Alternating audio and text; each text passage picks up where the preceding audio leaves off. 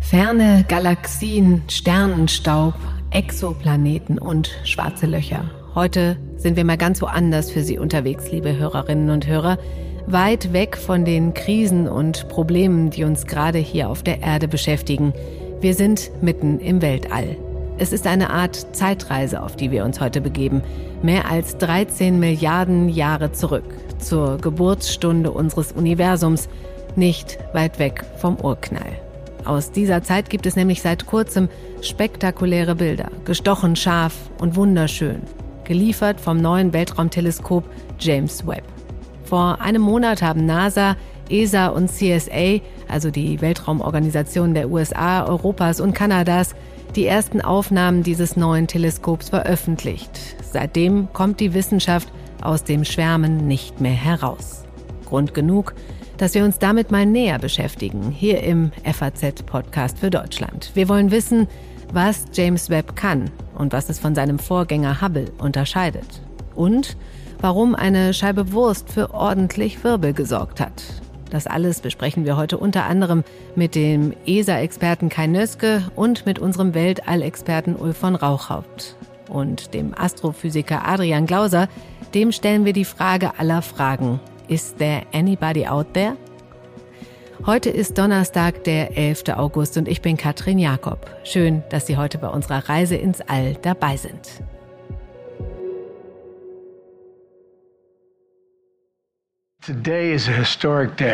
Wir schauen auf ein Weltwunder unserer Zeit. The first image to be shown publicly from the James Webb Telescope. Es ist ein Blick mehr als 13 Milliarden Jahre zurück. A deeper view of our universe than we've ever seen before. Spektakuläre Aufnahmen vom Ursprung unseres Universums.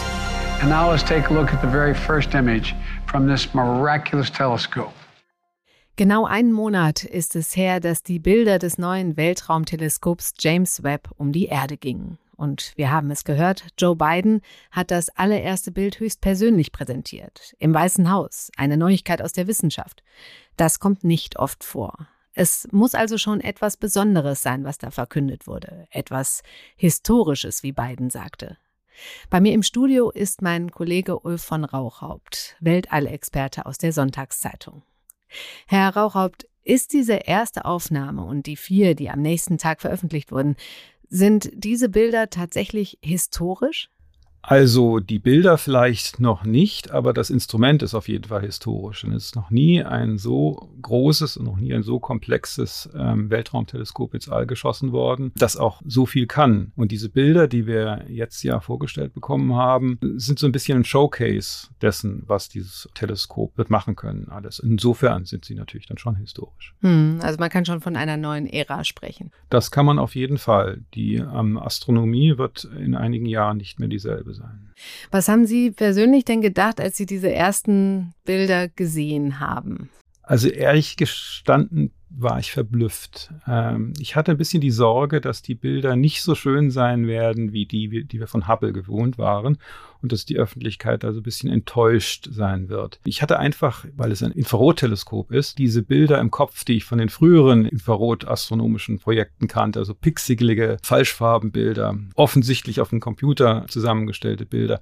Und das, das war jetzt gar nicht so. Also ich war dann doch sehr beeindruckt oder berückt, ist vielleicht das bessere Wort. Ja, da sprechen wir auch gleich noch drüber, über die einzelnen Bilder, dass Sie mal kurz beschreiben, was da zu sehen ist. Aber äh, vielleicht vorneweg nochmal, es das heißt, es sind so tiefe Einblicke ins Universum, wie es sie noch nie gegeben hat. Was heißt das? Wie weit schauen wir da zurück? Kann man das irgendwie einem Laien erklären? Genau, also tiefe Einblicke ermöglicht das Teleskop in zweifacher Hinsicht. Einmal dadurch, dass man es ermöglicht, durch Materiewolken hindurchzusehen und zum Beispiel junge Sterne, die sich darin verbergen oder entstehende Planetensysteme äh, beobachten zu können. Aber was Sie eben ansprachen, ist vor allen Dingen diese tiefe Einblick im Sinne von tief zurück in die Zeit zu gucken. Deswegen hat es auch gar keinen viel Sinn, äh, da von Entfernungen zu sprechen. Das sind so viele Milliarden Lichtjahre, das kann sich eh keiner vorstellen. Besser ist es, sich so vorzustellen, das Universum ist vor 13,8 Milliarden Jahren im Urknall entstanden und die frühesten Galaxien, die wir bislang gesehen haben, die das Hubble-Teleskop gesehen hat, sind ungefähr 400 Millionen Jahre nach dem Urknall existieren die.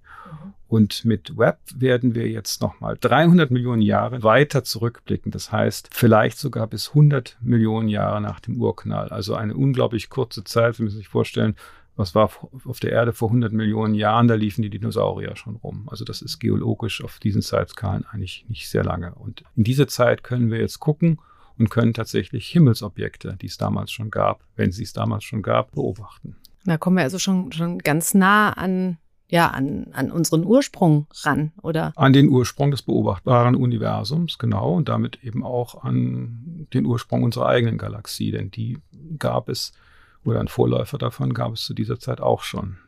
Jetzt hatte ich schon angekündigt, es ist schon ein paar Wochen her, aber nehmen Sie uns doch nochmal bitte mit, was war auf diesen ersten Bildern zu sehen, die für so viel Furore gesorgt haben? Ja, das waren fünf Bilder, die vorgestellt wurden an dem Tag. Das erste hat schon der Joe Biden dann am Vorabend präsentiert, zusammen mit der Vizepräsidentin und dem NASA-Chef. Das war tatsächlich dieses Deep Field, also ein, ein, ein winzig kleiner Ausschnitt aus dem, einer, Stelle, ich glaube am Südhimmel, wo man eben äh, Galaxien sieht, die unglaublich weit entfernt sind. Die weiteste Galaxie auf dem Bild ist, soweit ich äh, informiert bin, 700 Millionen Jahre nach dem Urknall mhm. zu sehen in dem Zustand, in dem sie damals war.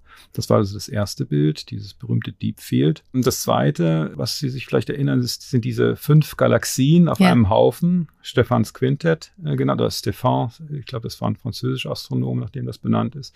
Vier dieser fünf Galaxien tanzen umeinander, die sind sich auch physikalisch sehr nah. Die fünfte ist eine Vordergrundgalaxie und werden eines Tages miteinander verschmelzen und sind auch schon dabei, das zu tun. Und äh, Webb hat die ersten Schockfronten, also Hinweise auf Schockfronten äh, in den Galaxien, die durch diese Kollision entstehen. Wo diese Nebel so ineinander übergehen. Richtig, genau. So, und das dritte Bild, das ist die Hülle eines erloschenen Sterns, also ein Stern, dem gerade das nukleare Feuer ausgegangen ist und der deswegen seine Hülle abgesprengt hat. Ähm, da kann man wunderbar diese schaumige Struktur der abgestoßenen Materie sehen, diesen planetarischen Nebel, wie das äh, so etwas auch heißt, obwohl es nichts mit Planeten zu tun hat und mhm. auch ähm, nur sehr bedingt mit Nebel. ähm, lustig war, dass man einen Doppelstern gesehen hat im Zentrum dieses Objekts. Das wusste man schon vorher, dass es da ein Doppelsternsystem gab, aber jetzt hat man zum ersten Mal auch seinen Partner gesehen. Dann das vierte Bild, mein persönlicher Favorite sozusagen, ist der Carina-Nebel. Das ist ein Sternentstehungsgebiet am Südhimmel. Da sieht man junge Sterne und unglaubliche Staubmassen, die vom Licht dieser jungen Sterne modelliert werden zu einer wahnsinnigen Landschaft. Äh, mir gefällt dieses Bild einfach ästhetisch am besten. Hm. Also wissenschaftlich kann man darüber streiten, was jetzt da von allen das Wichtigste war. Vielleicht das letzte, das ich jetzt noch nicht erwähnt habe, das auch gar kein Bild ist, sondern ein Spektrum, ein Lichtspektrum eines Planeten, genauer gesagt eines Sterns, aber der Planet zieht an diesem Stern vorbei und schluckt dann Teile des Lichts und deswegen kann man Aussagen machen über, die, Atmosphäre dieses Exoplaneten. Ah ja. So, das waren die Bilder, die wir bisher gesehen haben. Und wie gesagt, das ist so eine, eine, ein Showcase gewesen. Das mhm. sind so, also diese verschiedenen Dinge, die äh, Web kann, sollten da demonstriert werden. Also für die Hörerinnen und Hörer, ich hänge Ihnen da noch Links in die Show Notes, wo Sie diese tollen Bilder mit Ihren leuchtenden Formen mal ganz in Ruhe anschauen können. Die Zeit sollten Sie sich auf jeden Fall nehmen. Den Tipp kann ich schon mal geben. Jetzt ist das Ganze schon einen Monat her, seit wir diese ersten Bilder gesehen haben. Jetzt wird ja auch mit dem Teleskop schon gearbeitet. Was ist denn seitdem passiert? Ähm, ja, gerade in den letzten Tagen äh, ist viel passiert. Da sind nämlich sehr viele wissenschaftliche Veröffentlichungen äh, in Form von Preprints veröffentlicht worden wo Astronomen ihre ersten Ergebnisse äh, mit dem James Webb Teleskop vorstellen. Jetzt in Nach-Corona-Zeit muss man, glaube ich, niemandem mehr erklären, was ein hm. Preprint ist. Ja. Also das sind ähm, Ergebnisse, die noch nicht durch Fachkollegen begutachtet wurden. Insofern ist das auch ein bisschen mit Vorsicht zu genießen. Aber was sich da abzeichnet, ist eben, wie weit man tatsächlich zurückgucken kann. Gut, das wusste man, dass man das kann, aber dass man da auch was sieht und wie viel man da sieht Das ist doch äußerst überraschend. Also man hat unglaublich viele sehr entfernte Galaxien gefunden, wobei es muss noch geklärt werden, ob ähm, die wirklich so weit entfernt sind. Das ist noch nicht ganz sicher. Die Methode, die man bislang angewandt hat, ist sehr grob. Genauer kann man das erst machen, wenn man die Spektren dieser Galaxien genauer aufgenommen hat. Das wird noch eine Weile dauern, vielleicht in, in einem halben Jahr oder so wenn wir wissen, ob all diese Sachen wirklich so ähm, spektakulär sind, wie sie sich jetzt darstellen. Aber man hat auf jeden Fall Galaxien gesehen, also die entfernteste Galaxie, die existierte 180 Millionen Jahre nach dem Urknall. Also kommt damit schon ganz in die Nähe der 100 Millionen Jahre nach dem Urknall, die man maximal sich dachte, dass man mhm. das mit dem Teleskop wird beobachten können. Und das ist natürlich unglaublich spannend. Man hat auch verblüffend viele ähm, Spiralgalaxien gesehen in dieser frühen Zeit, was völlig unerwartet ist. Wenn diese Galaxien tatsächlich so alt sind, dann ist das sehr äh, spektakulär und führt einfach dazu, dass man die ganze Theorie der Entstehung von äh, Galaxien einfach nochmal überdenken muss. Also da passen jetzt viele Dinge nicht mehr zusammen, wo man, die man vorher dachte, dass die eigentlich ganz gut zusammenpassen. Also das wird auch die Theoretiker dann zurück an die Zeichenblätter schicken, wie man so schön sagt. Okay, aber man muss ja jetzt mal sagen, es gab ja auch schon vor James Webb durchaus großartige Bilder vom Universum und auch genau von dieser Ecke, die James Webb jetzt beobachtet. Unter anderem vom Vorgänger Hubble, mit dem wir ja quasi aufgewachsen sind. Wie sich diese Teleskope unterscheiden, das soll mir ein Mann von der ESA erklären, der an Hubble mitgearbeitet hat und jetzt bei James Webb auch tief mit drin ist. Herr Rauchhaupt, wir hören uns aber gleich nochmal. Laufen Sie bitte nicht weg. Bei mir am Telefon ist Kai Nöske von der ESA. Hallo, Herr Nöske. Guten Tag, freut mich sehr. Herr Nöske vorneweg gefragt, wie muss ich mir so ein Teleskop eigentlich vorstellen? Wie sehen die aus? Ich meine, man kennt ja als Laie eher so die normalen, die auf dem Balkon stehen. Also was unterscheidet die? Wie groß sind die? Wie sehen die aus? Teleskope auf der Erde oder im Weltraum sind groß, die modernen Verforschungszwecke und die haben äh, keine Linsen wie diese kleinen Teleskope auf dem Balkon, sondern die haben große Spiegel, Hohlspiegel, mit denen die das Licht auffangen und dann bündeln, in der Regel auf einen kleineren Spiegel, der vor dem ersten ist und dann nach hinten durch die großen Spiegel zurückschicken wo die Kameras, Instrumente sitzen. Das heißt, das kann auch ein bisschen komplizierter sein, aber zunächst mal ist das ein großer Hohlspiegel im Weltraum, in der Regel in der Röhre angebracht, ein kleinerer mhm. Spiegel davor und da hinten so eine tonnen- oder kastenförmige Struktur dran, wo die Instrumente, die Kameras drin sitzen und auch die Solarzellen, die restliche Technik, die so ein Raumschiff, das ist es ja letztendlich zum Fliegen braucht. Okay, und das haben jetzt James Webb und Hubble auch gemeinsam? Ja, Hubble sieht so ein bisschen aus wie zwei ineinander gesteckte große Pappröhren, nur eben viel größer. Und am Übergang von der dünneren zur dickeren Röhre sitzt der Hauptspiegel und in der dickeren Tonne dahinter sitzt dann die ganze Technik. Hm. Äh, Web ist natürlich was anderes. Beim Web hat man folgendes Problem gehabt. Man brauchte also ein größeres Teleskop als das Hubble, um empfindlicher zu sein. Man brauchte auch andere Gegebenheiten, aber zunächst mal musste man ein größeres Teleskop in den Weltraum bringen. Äh, mhm. Das ist so ein großes Teleskop. Es braucht nicht nur seinen 6,5 Meter durchmessenden Hauptspiegel, es braucht auch noch einen gewaltigen Sonnenschild, der etwa so groß ist wie ein Tennisplatz, um einfach die Wärmestrahlung der Sonne abzuschirmen. Und das Ganze musste man so zusammenfalten, dass es in eine 5,5 Meter durchmessende Raketenspitze passte. Okay, also das ist schon mal eine, eine andere Nummer, was die, was die Größe angeht. Aber das ist ja nicht alles. Können Sie uns Laien mal die wichtigsten Unterschiede erklären, was die Aufnahmetechnik angeht, ähm, die Entfernung von der Erde und so weiter? Ja, das sind tatsächlich ganz verschiedene Teleskope. Das Webb ist nicht einfach nur der Nachfolger des berühmten Hubble-Teleskops. Das Hubble war hauptsächlich konzipiert für sichtbares Licht. Das heißt, das kann Licht in den Wellenlängen, in den Frequenzen anschauen, die wir auch sehen können, so entlang des Regenbogens und ein bisschen äh, links und rechts davon. Das Hubble ist in der niedrigen Erdumlaufbahn, umkreist die Erde so etwa alle 90 Minuten einmal und nimmt dabei auch jede Menge Wärmestrahlung von Sonne und Erde so mit, um das entfernte Universum angucken zu können. Man brauchte mit dem Webb ein Teleskop, das viel empfindlicher ist, vor allem in der Wärmestrahlung. Es gibt verschiedene Gründe, warum der große wissenschaftliche Fortschritt eben nicht jetzt im sichtbaren Licht liegt, sondern im Infraroten in der Wärmestrahlung. Dazu brauchte man also ein Teleskop, das weit entfernt von der Erde fliegt und zwar anderthalb Millionen Kilometer. Da kreist das Web um die Sonne, praktisch so im Gleichschritt mit der Erde. Gut, und die beiden Teleskope schauen sich aber die gleichen Ausschnitte des Universums an, ist das richtig? Im Großen und Ganzen ja. Es gibt eben äh, bestimmte sehr interessante Objekte. Mhm. Also zunächst mal sind da diese ganz berühmt vom, vom Hubble-Teleskop, diese Deep Fields, diese ganz tiefen Aufnahmen, wo man ein Stück scheinbar leeren Himmel wo also keine nahen Sterne sichtbar waren, sehr lange Zeit belichtet hat, das Licht praktisch gestapelt hat. Und damit kann man ganz weit entfernte, damit auch ganz nur schwach uns leuchtende Galaxien, so wie unsere Milchstraße sehen. Und die sind so weit entfernt, dass deren Licht für Milliarden von Jahren zu uns unterwegs war.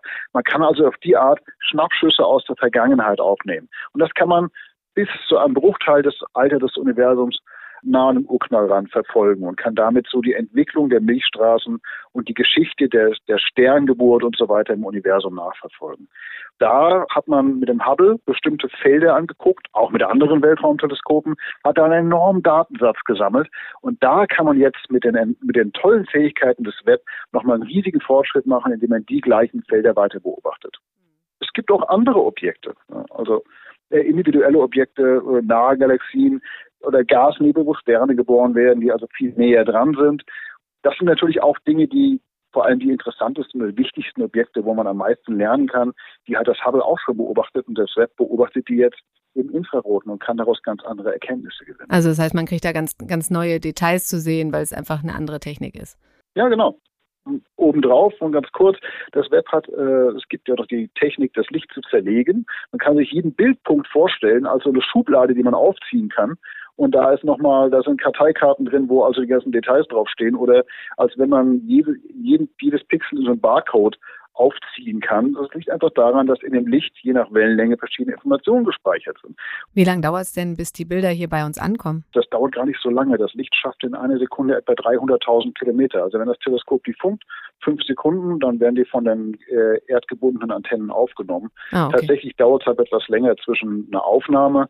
In der Regel äh, wird eine Aufnahme zwischen mehreren Minuten und vielleicht bis maximal eine Stunde laufen, je nachdem, wie, äh, was für eine Aufnahme gemacht wird. Dann wird die intern äh, im Teleskop in der Regel erstmal gespeichert und wird zu bestimmten, bestimmten Zeiten werden die Aufnahmen dann zur Erde gesendet. Dann werden die erstmal äh, automatisch aufbereitet, gereinigt, kommen dann in ein Archiv, auf das man weltweit zugreifen kann.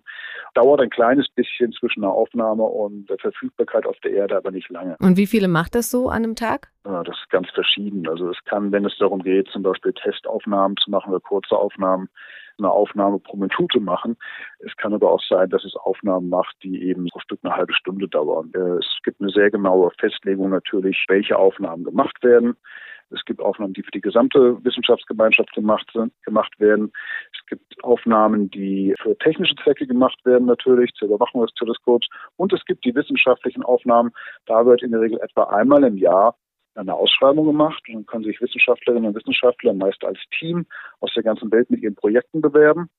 Die werden dann begutachtet und äh, daraus werden dann Programme ausgewählt, die eben die Beobachtungszeit bekommen. Dann bekommen die Wissenschaftler und die Teams ihre Daten und können die auswerten und können daraus dann Ergebnisse produzieren und die Veröffentlichung schreiben. Es gab da ja in den letzten Tagen noch ein Bild, das kurzfristig auch für ordentlich Wirbel gesorgt hatte, nämlich in den sozialen Medien eine Aufnahme, eine angebliche Aufnahme vom der am Sonne am nächsten gelegenen Stern Proxima Centauri, die aber dann doch keine war. Der Stern hat sich entpuppt als ganz irdische Scheibe Chorizo-Wurst. Was dachten Sie denn, als Sie davon hörten? Haben Sie das ernst genommen? Ich habe davon gehört, ja. Und da habe ich dran gedacht, ich habe als Doktorand ganz oft in Südspanien ähm, am Calle Alto Observatorium beobachtet. Und da gab es als Mitternachtssnack immer äh, Manchego-Käse und ganz hervorragend äh, Serrano-Schinken und eben auch hervorragende Chorizo-Wurst. Daran hat mich das erinnert. Okay, aber war, äh, war keiner sauer bei der ESA oder doch? Äh, nö, ich glaube, also das, das sieht man wirklich eher so als, als sozialen Medienscherz von irgendwelchen Spaßvögeln. Und, äh, Na gut, es war ja schon ein Wissenschaftler, ne, der das gemacht hatte. Ja, also insgesamt ist die, die Problematik bei sowas ist natürlich, normalerweise wäre das wirklich ein harmloser Spaß. Also ich denke, wir haben alle darüber geschmunzelt. Aber ähm, das Problem ist ja nur, dass es eine, dass es gewisse Strömungen gibt in der Bevölkerung, in sozialen Medien eben äh, von Verschwörungstheoretikern und, äh, und äh, Leuten, die also ähm, so, sagen wir mal, durch, durch bewusste Falschinformation dadurch dazu beeinflusst werden, Wissenschaft oder die wissenschaftliche Methode allgemein in Frage zu stellen. Und ähm, ich habe tatsächlich aus erster Hand äh, gehört von Freunden, die also äh, Familie besucht haben, die also recht wissenschaftskritisch oder sagen wir mal äh, sag ich mal, Querdenkende eingestellt sind, die sofort gesagt haben, Hast du gesehen, äh, da hat jemand eine, eine Wurstscheibe als Wissenschaft verkauft. Wir können dem Rest der Wissenschaft auch nicht trauen. Das kann alles Fake sein. Ähm, also es ist insofern ist das in der augenblicklich aufgeladenen Situation kritisch. Aber ich denke, ähm, Zeit dafür mal sich, sich selbst auf die Schippe und die gegenseitig auf die Schippe zu nehmen, sollte auch immer sein. Das muss schon mal gehen. Ich, ich, sehe das jetzt nicht, ich sehe es nicht dramatisch. Okay. ganz lecker war es ja auch. Herr Nöske, ich danke Ihnen ganz herzlich für das Gespräch. Ich danke Ihnen recht herzlich. Ja, wir sind jetzt zurück im Studio, Herr Rauchhaupt. Also das klingt schon alles sehr faszinierend, was James Webb kann, auch im Vergleich zu Hubble. Und äh, das Teleskop hat einen, einen echten Bilderbuchstart hingelegt, kann man ja sagen. Aber der war, soweit ich informiert bin, nicht unbedingt selbstverständlich, oder? Das Projekt musste schon einige Rückschläge einstecken. Oh ja, also ähm, das war ein sehr langer Leidensweg und es war über zwei Jahrzehnte hinweg ein Albtraum für Projektmanager. Also das äh, Teleskop wurde ja konzipiert noch bevor Hubble überhaupt gestartet ist. Mhm. Hat man angefangen über einen Nachfolger nachzudenken und man dachte auch schon, es sollte ein Infrarotteleskop sein, hat mit der Planung angefangen und dachte, das wird so eine halbe Milliarde Dollar kosten, das Ding, und im Jahr 2007 starten. Nun, gestartet ist es 14 Jahre später, wenn ich richtig gerechnet habe, und es wurde dann 10 Milliarden Dollar teuer. Es ist das teuerste unbemannte Weltraumprojekt, was jemals gestartet wurde. Und deswegen war man auch unglaublich nervös vor dem Start, ob das alles gut geht. Vor allen Dingen, weil das Ding so unglaublich kompliziert ist. Sie müssen sich vorstellen, das ist ein sechseinhalb Meter Spiegelteleskop und sechseinhalb Meter Spiegel kriegen sie in keine Rakete rein, auch mhm. nicht in die Ariane 5. Und deswegen musste man das praktisch auffaltbar konstruieren und dieses Auffalten im All waren hunderte Einzelschritte, die alle funktionieren mussten. Das war, also ich persönlich war dann doch äußerst überrascht, dass das so praktisch perfekt geklappt hat. Mhm. Ähm, und es ist nicht nur das, es ist, es ist alles besser als erwartet. Es gab vor zwei Wochen, hat die NASA einen Report veröffentlicht und da haben sie aufgezählt, dass praktisch alle Parameter übererfüllt sind. Also die Instrumente arbeiten besser. Die Abbildungsschärfe des Teleskops ist besser, als man das eigentlich geplant hatte. Und was vielleicht noch besondere Betonung bedarf, die Europäer, die das Instrument ja ins All geschossen haben, das hat so gut geklappt, also das, der Einschuss des Observatoriums in die Umlaufbahn, in seine, in seine Bahn, es läuft ja nicht um die Erde herum, sondern um die Sonne in 1,5 äh, Millionen Kilometer Entfernung von der Erde dreht es sich um die Sonne. Und dieses, das war so exakt, dieser Einschuss, dass man kaum Treibstoff verbraucht hat für die Lageregelung, für die Bahnkorrektur, sodass man jetzt viel mehr Treibstoff übrig hat für mhm. die Lageregelung und damit eine wesentlich längere Missionsdauer. Also war man davon ausgegangen, dass es fünf bis zehn Jahre wird arbeiten können, äh, steht jetzt eigentlich schon fest, dass wenn sonst alles gut geht, 20 Jahre lang wir was von diesem Teleskop haben werden. Also insbesondere die astronomische Kommission ja, natürlich. Also es ist ein unglaublicher Erfolg, auch insbesondere für die europäische Raumfahrt. Super. Und könnte da jetzt noch irgendwas schiefgehen? Könnte noch irgendwas passieren? Ja, also es ist eine Sache, macht den Leuten Sorgen. Und zwar gab es vor einigen Wochen schon die Meldung eines Treffers eines Mikrometeoriten. Also eines der Spiegelsegmente ist getroffen worden von einem kleinen Staubkörnchen. Das wusste man, dass es die äh, da draußen gab. Mhm. Sie müssen sich vorstellen, das ist also Richtung Mars und dann auch ist der Asteroidengürtel nicht mehr weit. Das heißt, da fliegt schon ein bisschen mehr Staub rum. Mhm. Und das war natürlich immer ein Konzern. Und dass das jetzt so früh und so ein großes Körnchen war, ist, sorgt ein bisschen für Beunruhigung Beunruhigung, weil es könnte sein, dass dann die Statistik, mit der man gerechnet hat, nicht stimmt, dass es doch mehr sind. Und das wäre natürlich schlecht, wenn es jetzt solche Treffer dauernd geben würde und damit das Teleskop darunter leiden würde. Also dieser eine Treffer hat noch überhaupt keine ähm, Minderung der, der Beobachtungsqualität gebracht. Aber wenn das natürlich jetzt irgendwie jedes Jahr fünf oder zehn werden, dann ist das schlecht. Ja, weil da draußen kann es auch nicht repariert werden. Ne? Nein, das geht nicht, anders als bei Hubble. Hubble wurde ja gerettet durch Astronauten, die mhm. drauf sind und es repariert haben und doch dann zwei oder dreimal gewartet haben, sogar neue Kameras eingebaut haben, Batterien getauscht haben. Das geht alles nicht. Also das ist unerreichbar. Es gibt, wir haben kein Raumschiff, das bis dahin fliegen kann und mhm. Astronauten transportieren kann. Jetzt noch zum Abschluss. Wenn Sie sich das gesamte Projekt James Webb anschauen, was wünschen Sie sich da am meisten als Erkenntnis?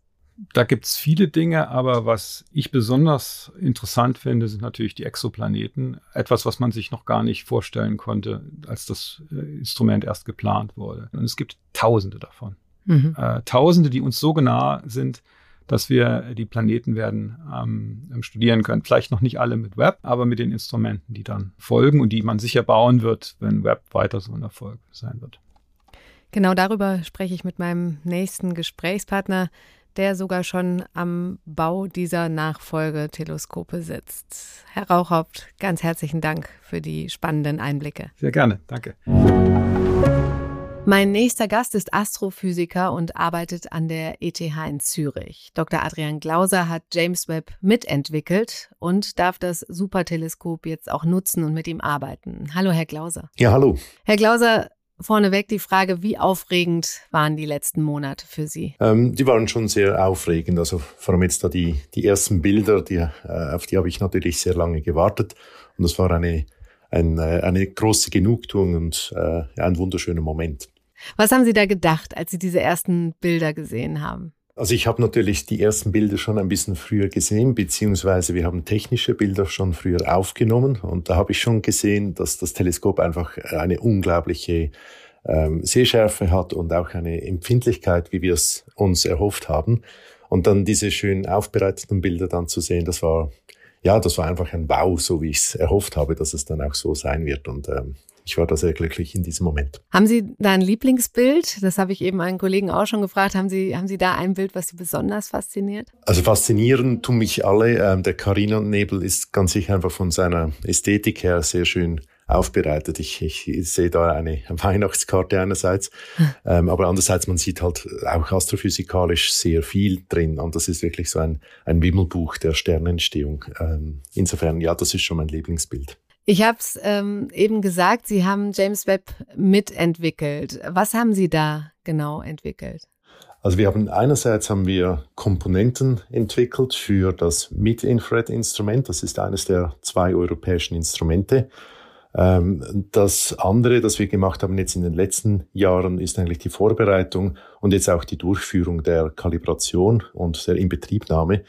Und das ähm, ist sehr viel Aufwand dahinter, das sieht man dann jeweils nicht. Aber hm. die letzten paar Monate waren wir dann auch im Mission Operation Center ähm, vor Ort, um eben Miri ähm, in Betrieb zu nehmen. Und Sie haben ja jetzt auch Beobachtungszeit mit dem Teleskop bekommen. Wie viel haben Sie da bekommen? Also wir haben das jetzt innerhalb des MIRI-Konsortiums, das ist ein Zusammenschluss von mehreren Forschungsinstituten, haben wir das so organisiert, dass das die Zeit, die wir für den Bau dieses Instruments kriegen, gemeinschaftlich nutzen. Also ich habe jetzt nicht persönliche Beobachtungszeit, die ich alleine mhm. nutze, sondern ich bin insgesamt an diesen Programm äh, mit beteiligt. Und da sprechen wir von insgesamt 900 äh, Stunden. Ja. Und wir teilen das auch noch mit den Amerikanern auf, äh, also 450 auf europäischer Seite. Und wie gesagt, da machen wir eigentlich äh, mehrere wissenschaftliche Programme darin. Hm. Und damit wurde ja auch schon losgelegt, ne? Ja, wir haben schon die ersten Daten, genau. Ihr Spezialgebiet sind die Exoplaneten. Äh, mein Kollege sagte mir, das sei quasi das heißeste Topic bei Web. Äh, jetzt müssen wir vielleicht vorneweg einmal erklären, was genau sind denn Exoplaneten? Exoplaneten sind Planeten wie also Erde, Jupiter, Saturn, die aber nicht um unser zentrales Gestirn, die Sonne kreisen, sondern um andere Sterne. Also Exo mhm. heißt wirklich ähm, eben außerhalb dieses Sonnensystems, sind aber Planeten ähm, und die unterscheiden sich teilweise sehr stark von unserem Planeten und entsprechend spannend ist deren Untersuchung. Hm, da sind ja auch in den letzten Jahren schon viele entdeckt worden, oder? Ja, aktuell sind es äh, 4500 oder so etwas. Die, die Zahl ändert sich täglich. Ähm, die Entdeckung ist natürlich nur das eine. Das andere, und das, dafür ist James Webb wirklich äh, super geeignet, ist deren Charakterisierung. Also, dass wir die Atmosphären dieser Planete genauer untersuchen können und so Rückschlüsse ziehen können, aus was diese Planeten bestehen, wie warm sie sind und so weiter. Hm. Also bisher gibt es ja noch keine zweite Erde, richtig? Also geben tut sie es schon, aber wir haben sie bis jetzt noch nicht gefunden, sagen wir es mal so. Ah ja, okay. Sie sagten, dass da ähm, James Webb uns äh, voranbringen kann. Ähm, was genau heißt das? Das kann bei der Charakterisierung helfen. Was kann da kann James Webb da ähm, anders als andere? Also mit James Webb haben wir wirklich ein, ein Messinstrument, äh, das uns sehr tief in die ähm, Exoplanetenforschung Einblick äh, gewährt. Es ist so, dass wir mittlerweile wissen, dass das Sonnensystem wie unseres eigentlich ein sehr spezielles System ist. Äh, die Diversität dieser verschiedenen Exoplanetensysteme ist enorm. Und je mehr wir über Exoplaneten ganz im Allgemeinen erfahren, desto mehr verstehen wir auch die Entstehungsgeschichte der Exoplaneten und eben vielleicht auch, wo erdähnliche Planeten äh, sich genau befinden können. Hm. Da geht es ja jetzt insgesamt um diese Frage aller Fragen, die wahrscheinlich für unsere Hörer auch so wichtig ist. Gibt es da draußen weiteres Leben? Ähm, und wie kommen wir ihm auf die Spur? Was denken Sie? Gibt es das? Also es ist eine Wahrscheinlichkeitsfrage und wir können heute abschätzen, dass es mindestens in unserer Milchstraße mindestens ein Planet pro Stern gibt. Dann sprechen wir also schon mal von 100 Milliarden Planeten, aber wahrscheinlich sind es viel mehr. Mhm. Und wir haben 100 Milliarden Galaxien im Universum mindestens. Das heißt, das sind dann 10 Trilliarden, das ist eine Zahl mit, mit 22 Null wow. äh, Planeten da draußen. Dass die Erde die allereinzige, der allereinzige Planet sein soll, auf dem Leben ähm, entstehen, entstanden ist, ich glaube, das ist einfach sehr unwahrscheinlich. Also die Frage nach Leben da draußen würde ich mit einem ganz klaren Ja beantworten.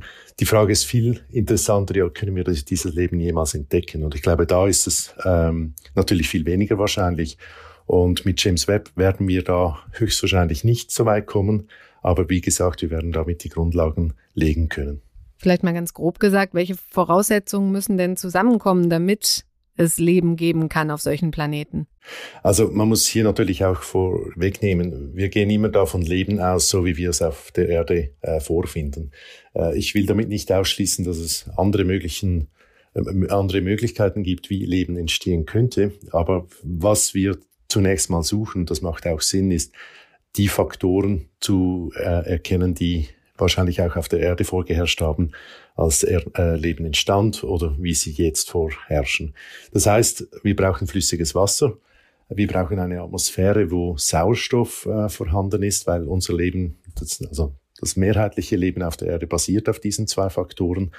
Und insofern braucht es also einen Planet, der die richtige Größe hat, um die Erdanziehungskraft mehr oder weniger ähm, zu gewährleisten, die es braucht für die Atmosphäre und andererseits die richtige Temperatur, damit Wasser flüssig sein kann. Jetzt äh, sagten Sie, äh, James Webb kann da die Grundlagen liefern, ist wahrscheinlich aber noch nicht entdecken. Aber Sie arbeiten ja dann schon an der nächsten Teleskopgeneration, oder? Das ist richtig, ja. Also wir arbeiten einerseits mal am Extremely Large Teleskop. Das ist dieses 40 Meter Teleskop, das man in Chile aufbaut, zusammen mit der Europäischen Südsternwarte, der ESO. Äh, da sind wir auch an einem Instrument beteiligt, am METIS-Instrument, das sehr ähnlich wie das MIR-Instrument beim James Webb ähm, den ähnlichen spektralen Bereich anschaut. Nur hat man da das Problem, dass halt die Erdatmosphäre im Infrarotlicht sehr hell ist, also sehr ähm, stört. Und wir werden sicher nicht die gleiche Sensitivität haben wie mit James Webb, aber eine viel schärfere Auflösung. Und für die allernächsten Sterne würde das wahrscheinlich reichen, um eine Erde, sollte dort eine sein, ähm, zu entdecken und zu charakterisieren. Aber wenn man wirklich ähm, auf Nummer sicher gehen will und die nächsten Sterne insgesamt anschauen möchte, dann braucht es schon nochmals etwas Größeres. Und daran arbeiten Sie auch? Das ist dann das übernächste Teleskop sozusagen? Das ist das übernächste Teleskop, genau. Also das ist ähm, noch nicht eine Mission, aber es ist eine, eine Vision, die wir vorantreiben und die Hoffnung besteht schon, dass wir das vielleicht noch erleben, dass diese Mission fliegt. Ah, okay. ähm, das wäre dann ein, ein Interferometer, das besteht aus mehreren Teleskopen, die im Verbund zusammenarbeiten, um so eigentlich einen Riesenspiegel im Weltall ähm, zu ermöglichen. Es ist also nicht ein Spiegel, sondern sind mehrere. Mit der richtigen Distanz könnte man dann also wirklich erdähnliche Planeten untersuchen. Es geht also immer weiter. Also schon total spannend und wir könnten es vielleicht sogar noch erleben. Jetzt noch mal eine Frage zum Schluss, die Sie mir vielleicht ganz gut beantworten können. Warum machen wir das alles? Also was bringt das der Menschheit? auf, auf, diese Frage gibt es immer mehrere Antworten. Also für mich persönlich ist eigentlich der Grund, weshalb wir das machen, natürlich einfach die Neugierde. Äh, ich glaube, der Mensch hat es schon immer seinen Platz im Universum gesucht, äh, hat, hat entsprechend auch äh, immer wieder Neues dazugelernt, wo sein Platz äh, wirklich ist. Und ich glaube, mit James Webb und anderen Teleskopen geht diese Reise einfach weiter und wir, wir wollen wissen, woher kommen wir und ähm, ja, woraus besteht das Ganze, wie funktioniert's. Ich glaube, das ist der fundamentale Aspekt. Aber es gibt natürlich auch ganz andere Gründe, die jetzt auch für mich persönlich wichtig sind. Das eine ist zum Beispiel, dass solche Projekte ganze Generationen von Kindern inspiriert, um vielleicht auch später dann in die Naturwissenschaft zu gehen oder in die ähm, Ingenieursdisziplin. Ich glaube, da leisten wir auch ganz mhm. einen wichtigen Beitrag als Astronomen für die Gesellschaft, um hier wirklich ähm, ja, Inspirationsquelle zu sein. Herr Glauser, ich danke Ihnen ganz herzlich für das Gespräch. Bitte. Wir Menschen wollen also wissen, wo unser Platz im Universum ist. Und James Webb ist auf dem Weg dahin ein wichtiger Meilenstein, eine Sternstunde für die gesamte Weltraumforschung. Vielleicht schauen Sie, liebe Hörerinnen und Hörer, das nächste Mal, vielleicht ja schon heute Abend, auch mit anderen Augen in den Sternenhimmel und haben eins dieser wunderschönen Bilder von James Webb im Kopf. Und da wird einem dann nochmal umso deutlicher, dass wir Menschen mit unserer Erde und unserem Sonnensystem nicht mal ein Wimpernschlag sind in diesem unendlichen Universum. Ich bedanke mich bei Ihnen fürs Zuhören, dass Sie sich auf diese Reise eingelassen haben. Machen Sie es gut.